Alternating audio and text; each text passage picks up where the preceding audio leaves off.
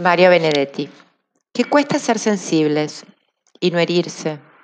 Que herirse no es desangrarse, que para no ser heridos levantamos muros, que quien siembra muros no cosecha nada, que casi todos somos albaniles de muros, que sería mejor construir puentes, que sobre ellos se va a la otra orilla y que también se vuelve, que volver no implica retroceder, que al retroceder también se puede avanzar.